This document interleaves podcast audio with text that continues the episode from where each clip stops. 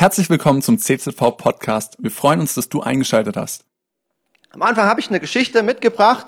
Und zwar hat die ähm, gerne der ähm, dänische Physiker und Nobelpreisträger Niels Bohr erzählt. Und zwar hat er erzählt in seinem äh, in Dorf, wo sein Ferienhaus war, da hat äh, jemand gewohnt und der hatte ein Hufeisen über der Tür. Ja, ein Hufeisen über der Tür. Und wenn man den dann gefragt hat, ja sag mal, äh, bist du denn abergläubisch an so einen Quatsch? Du, äh, wie, wie kann man denn, glaubst du denn wirklich an sowas? Dann hat er gesagt, nee, natürlich nicht. Ich bin doch nicht bescheuert, ne? ich bin doch nicht abergläubisch. Aber ich habe gehört, das soll auch helfen, wenn man nicht dran glaubt.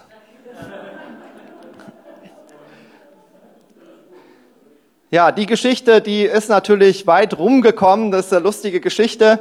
Äh, dummerweise ähm, wurde die dann umgedichtet, dass äh, Niels Bohr, der Abergläubische ist, der wird sich wahrscheinlich im Grab umdrehen, wenn er das heute hören würde. Ähm, aber so ist das halt ne, mit, äh, mit den Geschichten, wie sie sich dann verändern. Ähm, ich habe gedacht, heute bei der Frage der Taufe würde ich gern mal einsteigen mit der Geschichte von dem ähm, Kämmerer aus Äthiopien, die steht in Apostelgeschichte 8. Der Kämmerer aus Äthiopien, der kommt nach Jerusalem und ähm, auf dem Rückweg, als er wieder heimfährt mit, seiner, äh, mit seinem Wagen, da begegnet ihm der äh, Philippus, der äh, wahrscheinlich der Diakon in der, aus der Apostelgeschichte Philippus.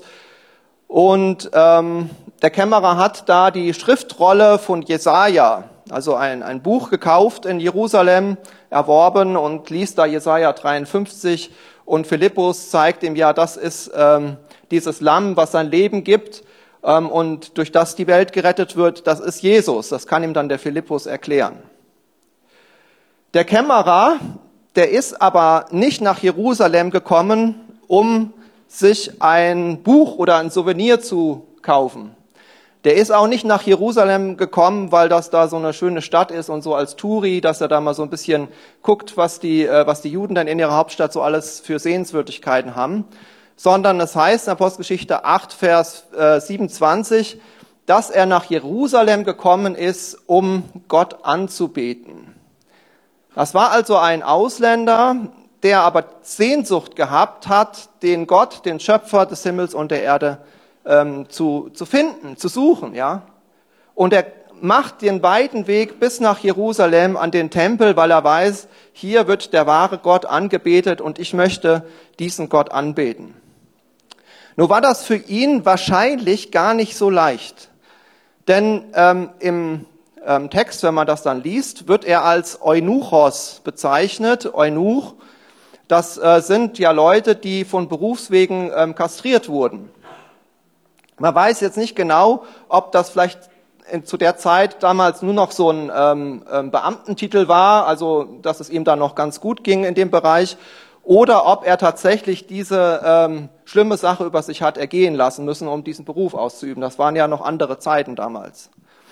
Also wie auch immer, ähm, vielleicht äh, war es ein Kastrierter und da steht im fünften Buch Mose in Kapitel 23, solche Leute dürfen nie zum Volk Gottes gehören. Das war einfach aus dem Grund, auch um das Volk Gottes zu schützen, weil in Israel sollte sowas nicht gemacht werden. Ja, da sollten Leute nicht kastriert werden und deswegen war das verboten, dass die dazugehören. Das heißt, nach 5. Mose ähm, 23 war für den eigentlich keine Chance, jemals zu dem Volk Gottes zu gehören. Und doch treibt ihn die Sehnsucht nach Jerusalem. Und interessanterweise Ausgerechnet das Buch, was er sich da gekauft hat, Jesaja, da steht es in Kapitel 56, dass mal eine Zeit kommen wird, wo auch die Verschnittenen und auch die Eunuchen ins Volk Gottes aufgenommen werden dürfen. Eine Zeit wird kommen, wo auch sie aufgenommen werden dürfen. Und ganz am Ende von Kapitel 56 in, äh, in Jesaja heißt es dann, denn mein Gott, äh, mein Haus soll ein Bethaus sein für die Völker. Interessanterweise ist das der Vers, den Jesus zitiert, also wenige Jahre vor der Geschichte, Jesus zitiert hat bei der Austreibung der, ähm, der Tempelhändler. Ne? Da hat er gesagt, äh, steht hier nicht geschrieben, mein Haus soll ein Bethaus sein. Ja, das war die Stelle, die Jesus da zitiert hat. Also wir haben guten Anlass auch anzunehmen, dass sich jetzt diese Zeit erfüllt. Dass es jetzt die Zeit gekommen ist, wo auch Ausländer, auch Eunuchen, auch Leute, die irgendwelche Makel haben, mit dazugehören dürfen zum Volk Gottes und wo die Türen weit aufgemacht werden. Also der, ähm, der Kämmerer, der, der konnte das ja alles noch gar nicht wissen, einen ganzen theologischen Hintergrund, ähm, aber ihn hat die Sehnsucht einfach getrieben ungeachtet der ganzen theologischen ähm, Diskussion. Er wollte einfach Gott kennenlernen und deswegen ist er nach Jerusalem gekommen. Und das Schöne an der Geschichte ist ja, die Sehnsucht hat genügt. Ja, er hat es umgesetzt, er ist hingefahren und alles andere hat Gott in Bewegung gesetzt. Da musste er gar nichts mehr machen. Er musste sich nicht mit den Schriftgelehrten auseinandersetzen, ist das jetzt erlaubt oder nicht, wie nah kann ich denn Gott kommen und funktioniert das? Nein, paar Jahre vorher kam Jesus auf die Welt, hat den Weg frei gemacht. Der Heilige Geist führt den Philippus extra dahin zu dem, äh, zu dem Mann irgendwo in die Wüste. Ne, ein Riesenaufwand veranstaltet Gott, um diesen einen Mann zu erreichen, um diesen Kämmerer zu erreichen, der ja eigentlich schon enttäuscht aus Jerusalem zurückfährt, weil ihm da offensichtlich niemand das so erklären konnte, wie das denn so ist mit der Rettung. Und er ähm, fährt dann zurück eben und Philippus, manche kennen die Geschichte ja auch schon, ähm, erklärt ihm dann eben, ähm, wie das ist mit dem Opferlamm. Jesus hat sein Leben für uns gegeben. Wir können gerettet werden. Was ist notwendig? Ähm, Petrus hat es in Apostelgeschichte 2 auf den Punkt gebracht. Tut Buße und ein jeder von euch lasse sich taufen auf äh, den Namen Jesu Christi zur Vergebung der Sünden, so werdet ihr empfangen die Gabe des Heiligen Geistes. Ja, ein jeder von euch lasse sich taufen. Und ähm, dann kommen die an einem Wasser vorbei und der Kämmerer sagt zum Philippus, siehe, hier ist Wasser, was hindert's, dass ich mich taufen lasse? Das ist der Vers 36 in Apostelgeschichte 8. Siehe, hier ist Wasser, was hindert's? Was hindert's, dass ich mich taufen lasse? Vers 37, lange Schweigen. Vers 38 wird er getauft und dann er zog seine Straße fröhlich. Was ist mit dem Vers 37? Wo sind die Hinderungsgründe? Ja, wenn ihr mal in eure Bibel schaut, wenn es nicht gerade die Schlachterbibel ist, den Vers 37 gibt's nicht. Der äh, ist eine der wenigen Verse im, äh, im Neuen Testament, der, ähm, wo, wo der Vers fehlt fragt man sich vielleicht, also da gibt's dann auch Fußnoten, die das erklären, da kann man auch dann sehen und die, die Bibelkenner, die wissen natürlich schon längst, was da Sache ist. Äh, wieso fehlt der Vers 37? Das äh, steht ja in der Bibel, man darf ja keinen Vers dazu nehmen und keinen Vers wegtun. Ja, wieso ist der ähm, ausgespart? Das liegt einfach daran, dass äh, bei, der ersten, bei der frühen Bibelüberlieferung irgendwann mal ein Abschreiber gesagt hat, das kann nicht sein dass der Kämmerer sagt, was hindert's, dass ich mich taufen lasse? Der Philippus einfach sagt, ja, anscheinend nix, dann ab ins Wasser. Das kann nicht sein. Der muss doch wenigstens einen Taufkurs durchgemacht haben. Der muss doch wenigstens die grundlegenden Fragen richtig beantwortet haben, Taufzeugnis ablegen. Äh, und dann kann man vielleicht mal drüber nachdenken, dass man ihn taufen lässt. Ja, also wenn das alles passiert ist, und so hat sich da ein Abschreiber tatsächlich getraut, irgendwann ein paar hundert nach Christus diesen Vers ähm, 37 einzufügen. Und da wird dann noch so ein kurzes Taufbekenntnis eingefügt, dann hat das alles seine Richtigkeit und dann kann der Philippus dann auch auf dein Bekenntnis hin, taufe ich dich, ne? so wie wir es heute auch sagen. Dann hat das alles seine Richtigkeit. Und ähm, die Verse wurden dann irgendwann nummeriert in der Kirchengeschichte. Und dann hat man eben nach der Nummerierung festgestellt, ja in den frühesten Dokumenten, ursprünglich stand das ja gar nicht im Text, das, das hat ja ein Abschreiber reingemacht. Und eben äh, bis auf äh, Schlachter und noch so ein paar exotische Bibelüberlieferungen ähm, sagen die meisten Bibelüberlieferungen heute, wir müssen ja nach den frühesten Dokumenten gehen, so wie es ursprünglich der Lukas geschrieben hat in der Apostelgeschichte. Ähm, also da ist der Vers nicht dabei. Und, aber die Verszählung können wir jetzt auch nicht mehr ändern. Das heißt, die Frage, was hindert, dass ich mich taufen lasse, große Lehre. Was ist der Hinderungsgrund? Ähm, ich habe ja diese äh, Geschichte hier von dem ähm, Niels Bohr erzählt, auch mit einem Grund. Ne? Da ging es ja um Aberglaube mit dem ähm, Hufeisen. Und ich glaube, dass manche Leute auch die Taufe wie sowas Abergläubisches sehen. dass man sagt, ja, ich glaube vielleicht gar nicht mehr so daran, aber vielleicht hilft's ja. Vielleicht hilft's ja, wenn ich mich taufen lasse. Vielleicht hilft's ja, wenn ich meine Babys taufen lasse.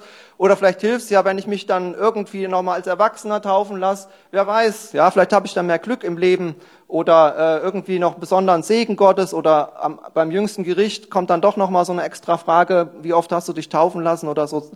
Ähm, also irgendwie so ein abergläubisches, ich weiß zwar nicht, wofür es gut ist, aber vielleicht hilft's ja. Ich denke, das wäre ein, ein schlechter Grund, sich taufen zu lassen, Aberglaube. Wir sagen, also deswegen sollte man sich nicht taufen lassen. Es gibt viele Gründe, sich taufen zu lassen. Und ähm, ich könnte jetzt auch eben heute darüber predigen, äh, was es alle für Gründe gibt, ähm, warum eine Taufe gut und richtig ist. Ich möchte heute aber mal ähm, andersrum fragen, nämlich wie der Kämmerer fragen, was hindert's? Was sind denn Gründe, sich nicht taufen zu lassen? Was sind denn Hinderungsgründe für die Taufe? Und da haben wir jetzt eben schon von dem ersten Abschreiber, also einem, nicht dem, dem ersten, sondern einen der ersten Abschreiber damals vom Neuen Testament, gesagt hat, das geht nicht so leicht. Da muss man doch schon noch ein bisschen nachdenken, bevor man sich dann mal taufen lässt. Kann man nicht einfach zack ins Wasser.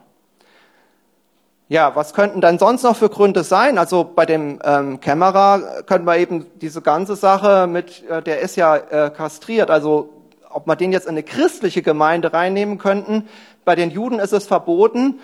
Äh, da müssten wir wahrscheinlich nochmal ein Apostelkonzil machen, da vielleicht eine Abstimmung oder das irgendwie ähm, nochmal ausdiskutieren. Kann man jetzt nicht einfach hier auf der Straße entscheiden.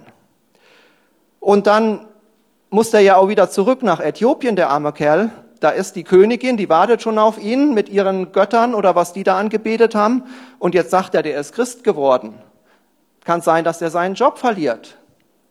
Was werden seine äh, Brüder und Schwestern, seine Eltern dazu sagen, dass er sich taufen lässt. Vielleicht sagen die, hey, du bist ein Verräter, ja, bist jetzt Jude geworden oder was? Ja, bist nicht mehr Äthiopier. Vielleicht werden die den ausstoßen aus der Familie. Ja, vielleicht ähm, wird er auf ganz viel Unverständnis ähm, stoßen, wo die das bisher toleriert haben. Ja, gut, das ist halt, der hat halt so einen Tick, der sucht immer diesen wahren Gott, dann soll er nach Jerusalem reisen.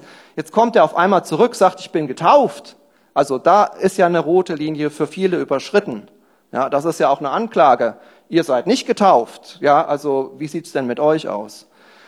Also der hat wahrscheinlich viele Probleme, mit denen er rechnen musste, die auf ihn zukommen.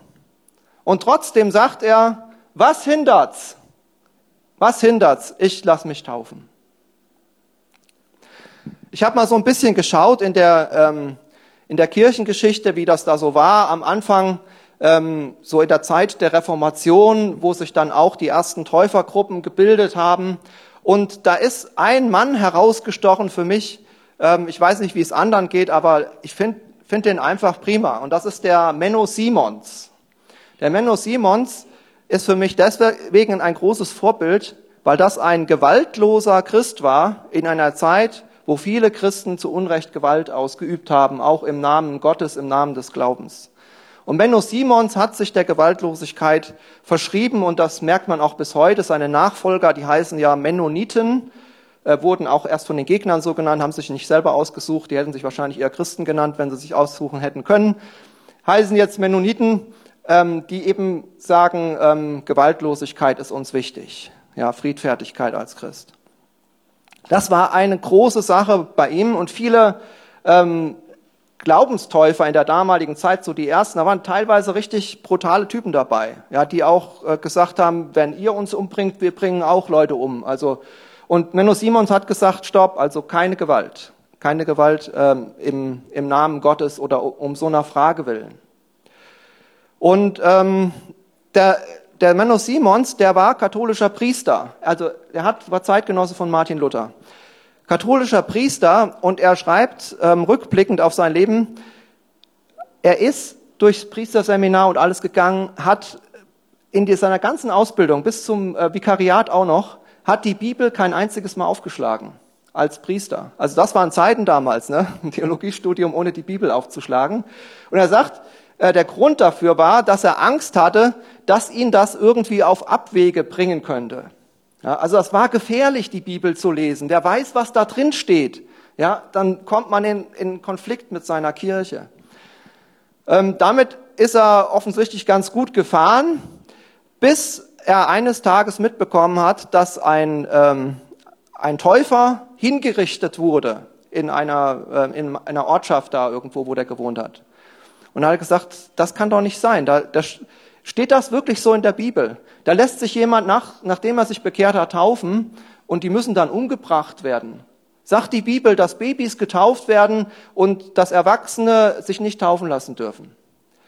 Und er sagt, da hat er in der Bibel geforscht und hat die Bibel umgedreht und hat jede Seite untersucht. Und er sagt, bei seiner Untersuchung ist er zum Ergebnis gekommen, es gibt, er hat keine äh, Bibelstelle gefunden, wo die Kindertaufe ähm, irgendwo propagiert wird. Das ist heute natürlich auch wieder eine heiße Diskussion, aber Menno Simons hat das untersucht und hat gesagt, er hat nichts gefunden.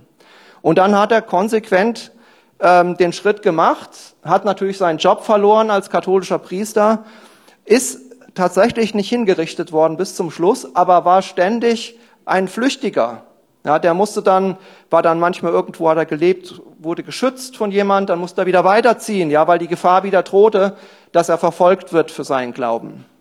Aber in dieser Zeit hat er viele Menschen äh, im Glauben gestärkt, zum Glauben geführt, konnte gut predigen, auch gut schreiben und hat vielen Menschen den Weg zu Jesus weisen können, was er vielleicht in seinem alten Job, den er verloren hat, gar nicht so hätte tun können. Ich habe noch mal so ein Zitat von Menno Simons, dass man den auch noch mal im Original ähm, hört. Da schreibt er: Ja, es ist alles umsonst, so auch jemand von Petrus, Paulus oder Christus selbst getauft wäre. Wenn er nicht mit des Herrn Feuer oder Geist von oben her getauft wird. Dann, wo der erneuerte, wiedergebärende Glaube nicht ist, der uns zur Gehorsamkeit leitet, da ist auch keine Taufe. Also hat er radikal formuliert. Wo kein Glaube ist und man da Wasser drüber kippt, da ist keine Taufe. Also Glaube, Gehorsam, Taufe. So hat er das in der Bibel gesehen und so hat er das dann konsequent in seinem Leben umgesetzt. Und ich denke, das ist bis heute der, der wichtigste Tipp, den man einem geben kann, man sagt, ja, die Tauffrage war jetzt vielleicht doch ein bisschen verunsichernd, was der heute Morgen im Gottesdienst gesagt hat.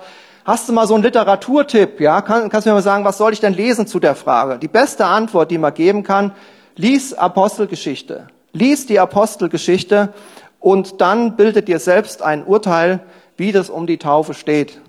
Ja, ähm, ja das Urteil von Menno Simons, das war eindeutig und das hat ihn eben auch sehr viel kosten lassen.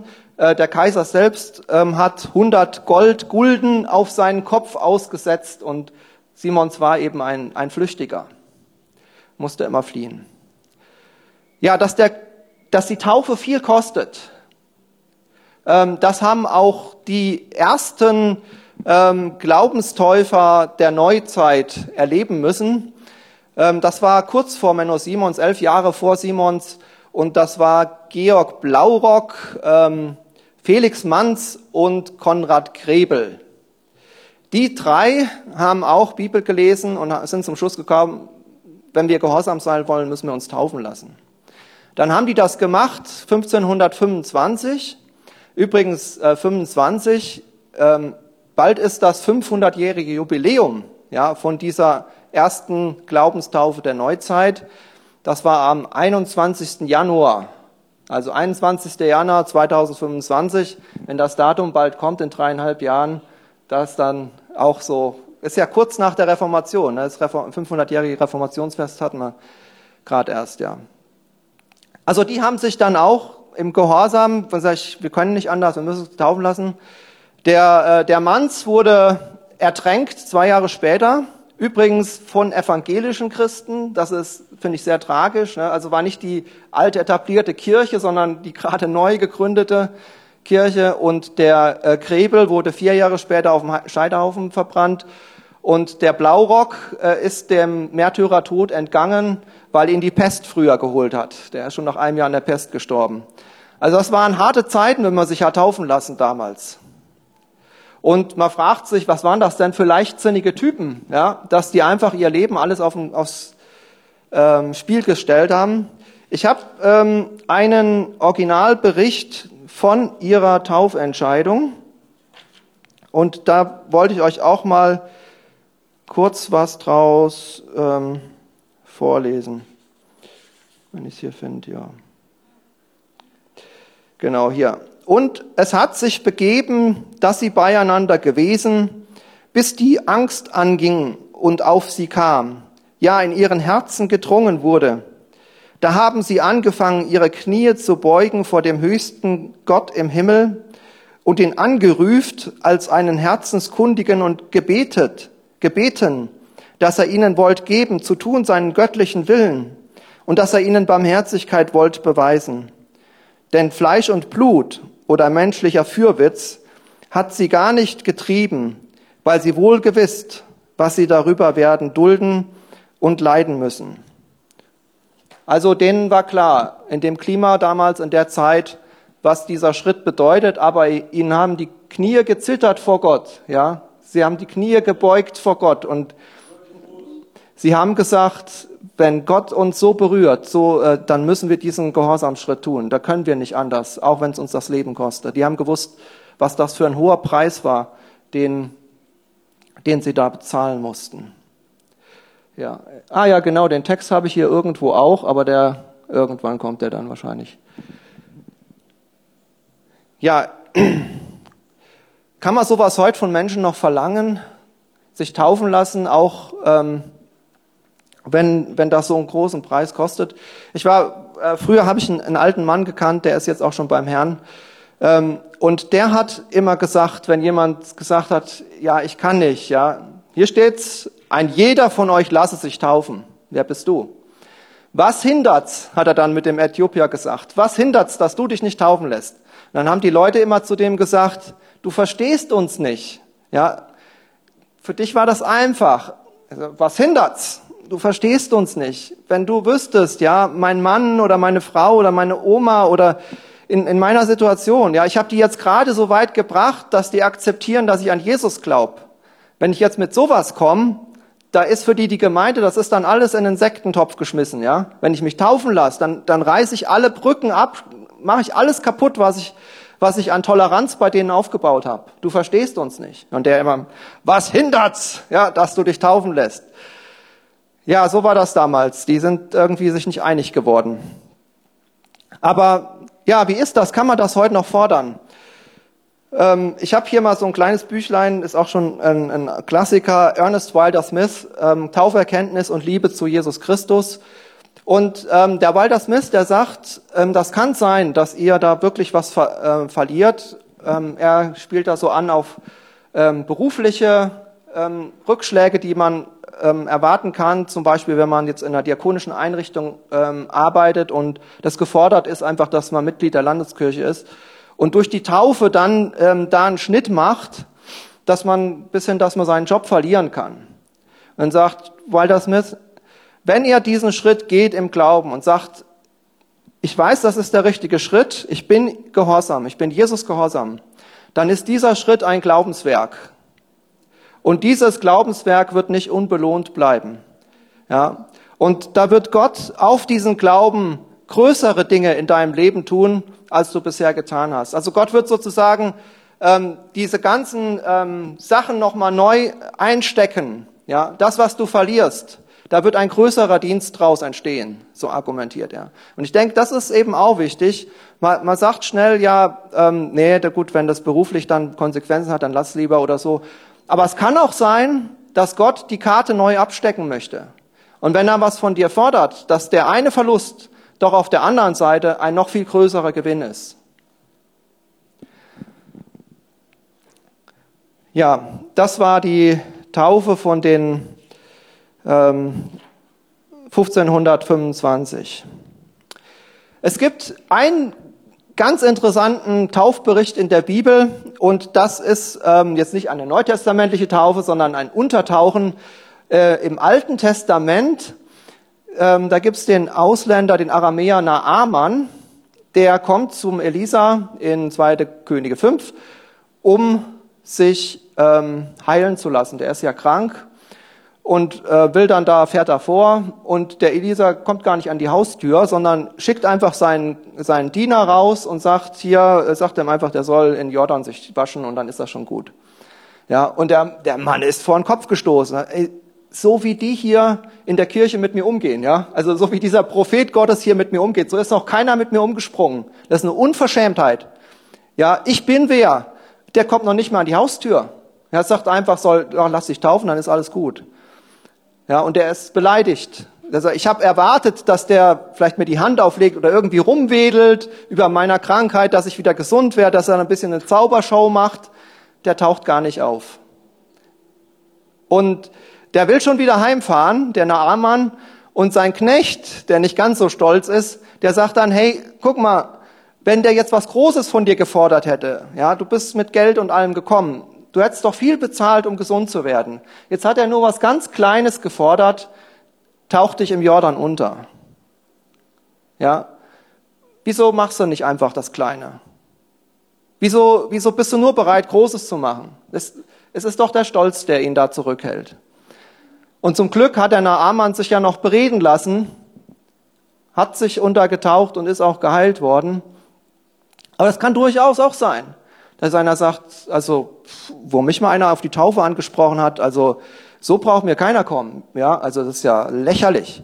Aber der Naaman hätte sich ja nur selber geschadet, wenn er es nicht gemacht hätte.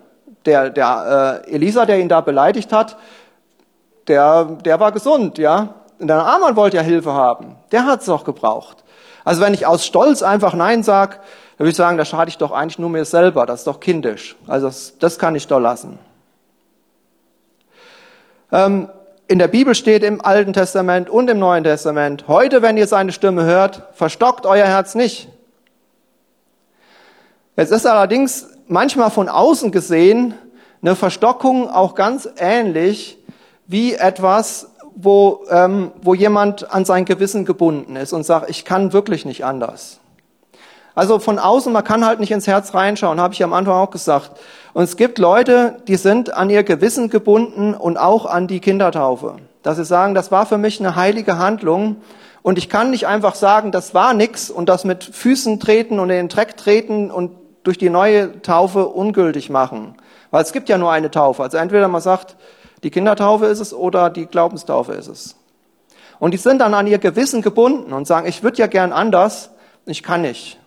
Und sagen, ja, aber willst du nicht in die Gemeinde kommen und, und um der Gemeinschaft willen mit uns und vielleicht versucht man Druck zu machen oder man sagt, ja, das sind dann die Christen zweiter Klasse oder so. Das bringt überhaupt nichts. Wenn jemand an sein Gewissen gebunden ist, sagt die Bibel, das Gewissen muss rein sein. Selbst wenn das Gewissen irgendeine Dummheit glauben sollte, das Gewissen muss rein sein. Dann muss man warten, bis sich das Gewissen ändert. Das ist die Lösung. Damals im Neuen Testament, da ging es ja um diese Götzenopferfleischdebatte, das haben wir ja heute nicht mehr. Aber wir haben heute doch so ähm, manche Punkte, wo Menschen an ihr Gewissen gebunden sind und von außen denkt man sich, ja, was, die, ich habe doch eine ganz andere Erkenntnis wie du. Wieso bist du da an dein Gewissen gebunden? Da muss man sagen, wir müssen warten. Es ist aber keine Sackgasse. Ja, das Gewissen ähm, folgt der Erkenntnis. Das ist aber träge. Das heißt, selbst wenn ich schon eine Erkenntnis habe und sage, ja, eigentlich weiß ich zum Beispiel, dass die, die Glaubenstaufe die eigentliche Taufe ist, kann es trotzdem sein, dass das Gewissen noch einige Monate oder Jahre braucht, bis es dann wirklich so weit ist, um zu sagen, ja, ich kann es mit gutem Gewissen tun. Und Gott hat Geduld. Ja, also Gott sagt nicht jetzt sofort und äh, sonst ist die Chance vorbei. Gott hat Geduld und Gott äh, kann auch auf ein Gewissen warten.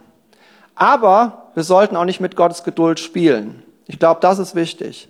Deswegen ist auch immer mal wieder so ein Gottesdienst, wo man über Taufe nachdenkt und sagt, okay, wie sieht's denn aus? Sieht's heute noch genauso aus wie vor 20 Jahren bei mir oder hat sich bei meinem Gewissen was geändert?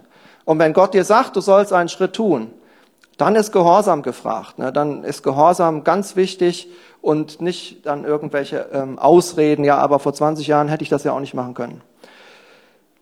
Ja, das Gewissen.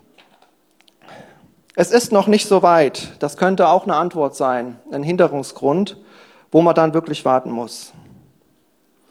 Es gibt auch die Antwort, ich habe es nicht nötig, mich taufen zu lassen. Hinderungsgrund. Und zwar ähm, habe ich das gefunden bei einem, wo man es gar nicht vermuten würde. Und zwar ähm, Billy Graham. Das äh, wahrscheinlich neben Martin Luther King der größte Baptistenpastor des 20. Jahrhunderts. Ja, also manche würden sagen, der, der größte Baptist, den man sich überhaupt vorstellen kann. Ähm, seine Autobiografie, also sein eigener Lebensbericht, so wie ich bin, super Buch, ähm, sehr unterhaltsam, sehr lesenswert. Heute Morgen habe ich nochmal geguckt, 2,37 Euro kostet im Internet. Also ist äh, gebraucht, kriegt man das ja heute für ein Apfel und ein Ei.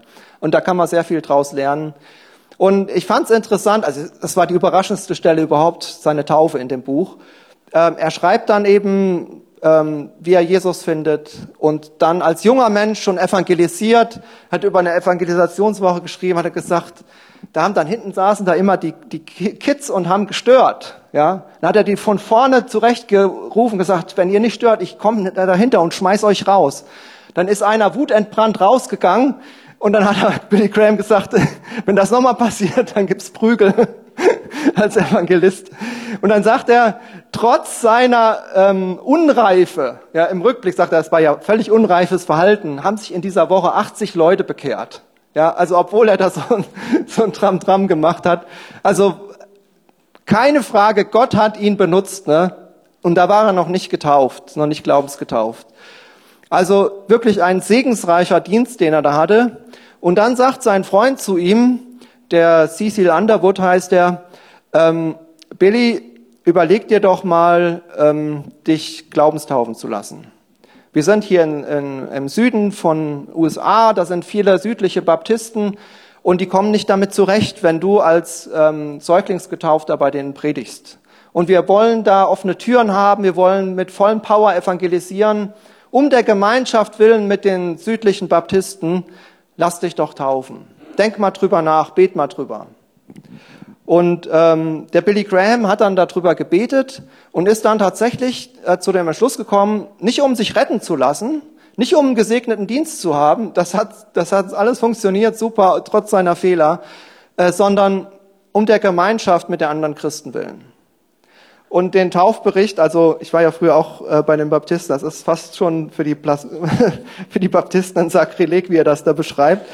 Ähm, ich dachte über die Frage nach und betete. Gewiss erschien es übertrieben, ja überflüssig zu sein, mich noch einmal taufen zu lassen. Ich glaubte nicht, dass die Taufe noch irgendwelche magischen oder automatischen Auswirkungen auf meinen inneren Zustand haben würde. Na gut, das ist ja auch gut so. Die Taufe war, um die übliche Formulierung gebra äh, zu gebrauchen, nur ein äußeres Zeichen der inneren Gnade. Ähm, ich wusste, dass Gott mich bereits zu einem Glied am Leib Christi gemacht hatte, der sich auf äh, der Erde sichtbar darstellte und dass äußerliche Glaubensformen mein Verhalten zu ihm nicht beeinflussen konnten. Auf der anderen Seite wollte ich nicht, dass irgendetwas an mir für diejenigen, die ich erreichen wollte, zum Stolperstein oder zur Barriere wurde. Darum tauchte mich Cecil Underwood gegen Ende des Jahres 1938 im Silver Lake unter, vor den Augen der am Ufer stehenden Gemeinde. Ich ging hinunter ins Wasser, wo er mich unter Wasser tauchte und nach knapp drei Sekunden wieder aufrichtete. Dann wartete ich wieder ans Ufer, zog mich in meiner, und zog mir in meiner Umkleidekabine trockene Sachen an. Fertig, kommt dann der nächste Abschnitt. Also überhaupt null geistliches Erlebnis, ja, kein ähm, nichts. Einfach hat er sich dann wieder neue Klamotten angezogen. Es war für ihn ein reiner Gehorsamschritt, nicht irgendwie noch eine extra Salbung oder so. Ja, macht man einen goldenen Umschlag drum und dann sind die Baptisten wieder zufrieden. Äh, trotzdem super auch Vorbild. Also ich finde den Billy Graham prima. Ähm, genau, das ähm, Billy Graham, also was, was, was, auch immer man über ihn denken mag, es gibt einen, ähm, über den, äh, auf den ähm, lassen wir wahrscheinlich nichts kommen, und das ist Jesus Christus. Auch Jesus Christus hat es nicht nötig gehabt, sich taufen zu lassen. Oder hat das, ähm, also bei Billy Graham war es ja zumindest subjektiv so, dass er sagt, ich Warum sollte ich? Und auch Jesus in, in Matthäus 3 lässt sich nochmal taufen zum Entsetzen von Johannes dem Täufer. Die Stelle wollte ich euch gerne mal vorlesen, noch Matthäus 3, Vers 13 äh, bis 17. Genau.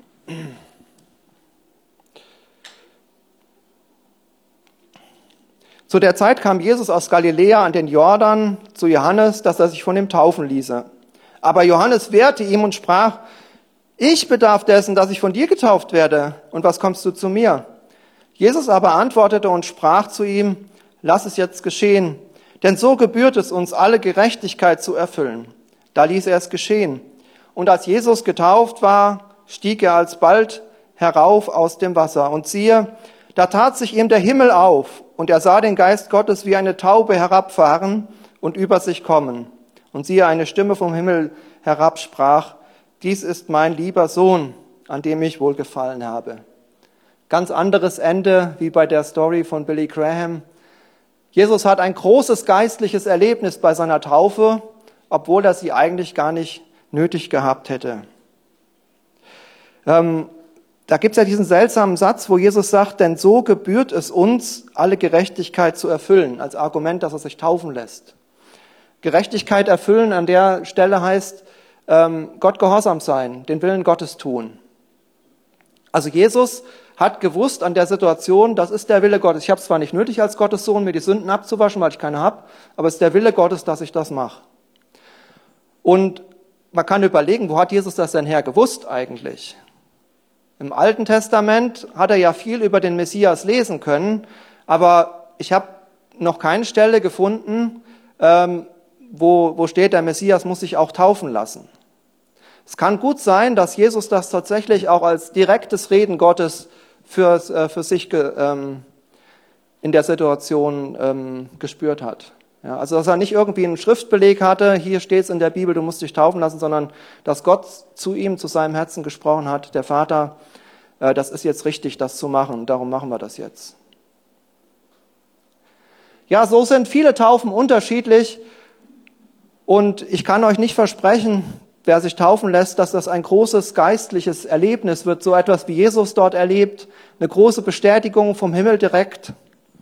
Aber ich war ja auch eine Zeit lang Pastor und habe Leute getauft. Und eine Sache, die, ähm, die eigentlich durchgängig, ähm, die wir erlebt haben, sowohl Gemeinde als auch Täufling, das war das, was auch der Kämmerer am Ende seiner Taufe erlebt. Da heißt, und er ging seiner Straße fröhlich. Eine große Freude darüber, dass dieser Kampf jetzt gekämpft ist, dass jetzt Fakten geschaffen sind, dass man es geschafft hat, diese Taufe zu machen bei all den Kosten, die es gekostet hat. Eine große Freude auch darüber zu sagen, ich habe das jetzt noch mal erlebt am eigenen Körper, was es eigentlich heißt. Der alte Mensch ist gestorben. Jesus hat mich gerettet, Jesus hat mich frei gemacht und ein neuer Mensch kommt aus dem Wasser. Ja, das alte hoffnungslose Leben ist vorbei. Jesus ist wirklich lebendig und er ähm, schafft etwas Neues. Er macht mich frei. Und ich durfte das nochmal erleben und bezeugen, auch vor den Leuten. In der Regel ist es eine große Freude für alle, die an der Taufe beteiligt sind. Ja, darum möchte ich einfach heute nochmal fragen, ist jemand hier, der sich taufen lassen möchte, der kann das einfach mit einem Handzeichen zeigen und ähm, wenn ihr noch am Überlegen seid, geht zu Markus, zum Pastor oder zu einem von den Ältesten, wenn er sagt, ich habe mich durchgerungen, ich will es machen ähm, und meldet euch zur Taufe an. Ich möchte jetzt das Team nach vorne bitten und auch einfach noch mal beten und dann gehen wir über in den Lobpreis. Lieber Vater, danke, dass du die Herzen kennst und dass du auch ja alle unsere Gründe kennst, auch unsere Hinderungsgründe. Und vielleicht war bei dem einen oder anderen heute nicht die große Frage, soll ich mich taufen lassen? sondern ein anderer Glaubensschritt. Und so möchte ich dich auch bitten, dass du auch für dieses Herz und für diese Frage eine Antwort gibst, dass du durch dein Wort redest, auch ja durch deine Gegenwart und uns leitest in deine Wahrheit, dass wir mutige Glaubensschritte gehen, die unser Leben und diese Welt verändern. Amen. Cool, dass du dir unsere Predigt angehört hast. Wir hoffen, sie hat dir geholfen und wir wollen dich ermutigen, auch während der Woche Teil einer Kleingruppe zu werden. Schreib uns einfach eine E-Mail an podcast.czv-kreuzheim.de oder komm einfach am Sonntag in unseren Gottesdienst. Folge uns außerdem auf Facebook oder Instagram für alle weiteren Infos. Wir freuen uns auf dich.